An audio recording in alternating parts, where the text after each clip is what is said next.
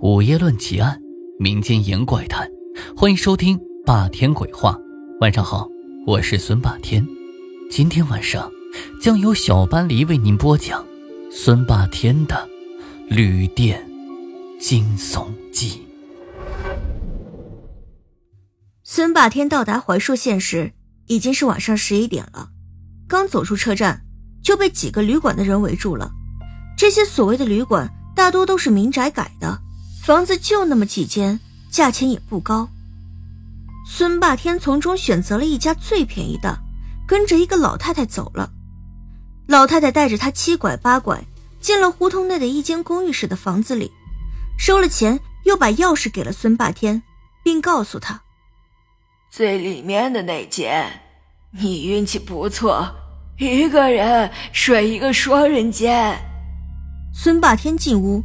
便看见一张床上已经有人了。这个人在看书，他也不开灯，却点着蜡烛看。不是说就我一个人吗？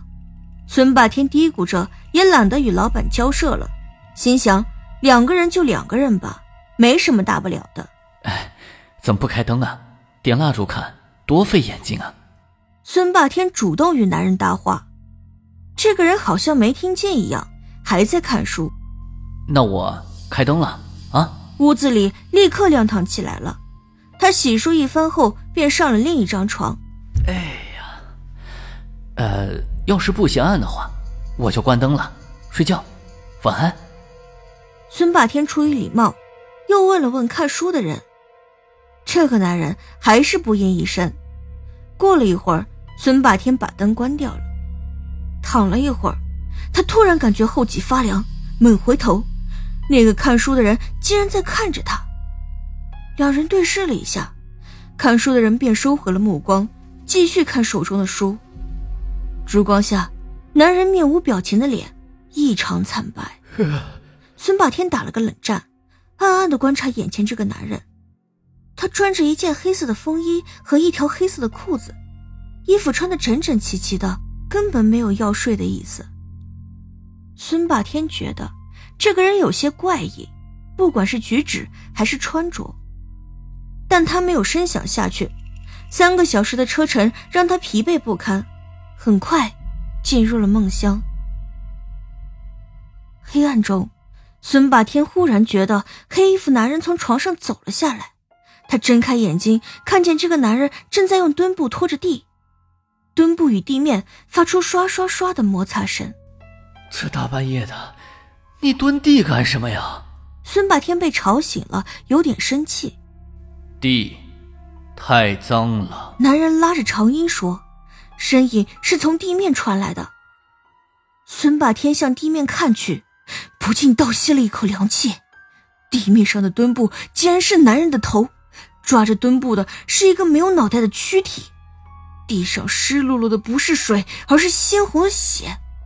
忽然，黑衣男人的脑袋跳到了孙霸天的怀里面，拉着长音说：“要不你也来帮我吧。”孙霸天一个机灵，醒来了，他被吓了一身冷汗，他还来不及长出一口气，又紧张起来了。真的有人在拖地，墩布与地面发出刷刷刷的摩擦声。孙霸天下意识的看着拖地的人，还好头还在脖子上。但拖地的不是黑衣男人，而是一个女人。黑衣男人还在床上看着书。孙霸天觉得他的脸比刚才更白了。孙霸天发现，这个女人也穿着一身黑色的衣服。大大半夜的，你你蹲地干什么？孙霸天问。地面太脏了，湿乎乎的，怎么也擦不干净。女人又说了一句，便出门了。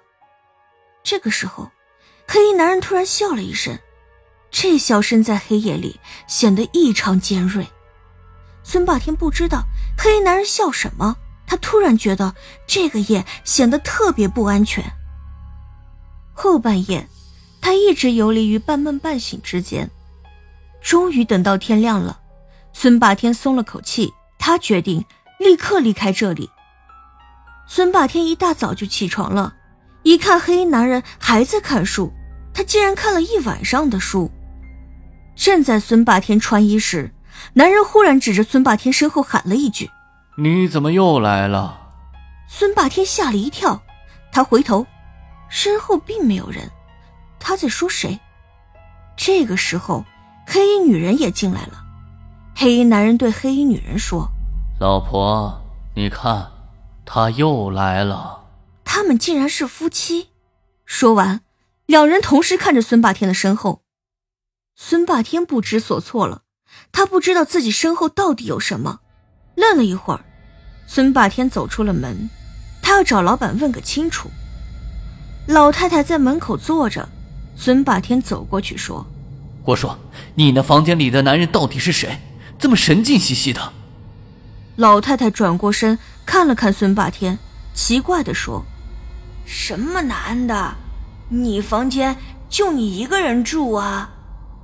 孙霸天一下子傻了，老太太又说：“你说的是不是穿着黑衣服的男人？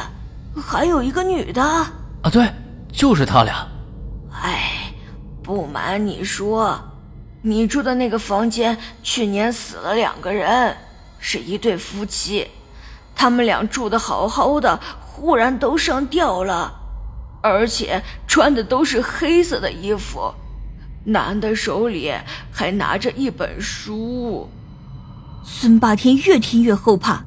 他现在知道黑衣男人为什么通宵达旦的看那本书了，那可能就是他生前没有看完的。糟了，我上衣还在房间里，他的上衣里面还有好几千块钱。走吧，我和你一起去拿。老太太领着孙霸天走向那间屋子。走廊这时显得格外的狭长，走着走着，老太太突然停住了，头也不回的问孙霸天：“你知道这对夫妻临死前看见了什么？”孙霸天又紧张起来了，他发现老太太背着他，用手捂着脸。孙霸天觉得这个老太太在撕自己的脸。这时候，老太太突然转过身，她的脸已经变成了绿色。一只眼睛还凸了出来，青筋暴露，牙齿也露在了外面，如同恐怖片里的恶鬼一样。还我命来！老太太声嘶力竭的喊了一句，就向孙霸天扑了过来。孙霸天吓得掉头就跑，他一路头也不回，没命的跑着离开了那里。还好，回程车票在裤子兜里面。中午时。他上了回江市的火车。从此以后，他再也没去过槐树县。见孙霸天跑远了，老太太摘下了脸上的面具。刚才他不是在撕自己的脸，而是在往脸上戴面具。他儿子和儿媳也走了出来，男的手里还拿着孙霸天的上衣。这家黑店靠这种伎俩，已经骗取了不少房客将近十万元了。今天的故事就讲到这里，记得在右下角给霸天点一个赞，也欢迎订阅转发。当然，霸天也期待能够看到你的评论。午夜论奇案，民间言怪谈，这里是霸天鬼话，我们下期见。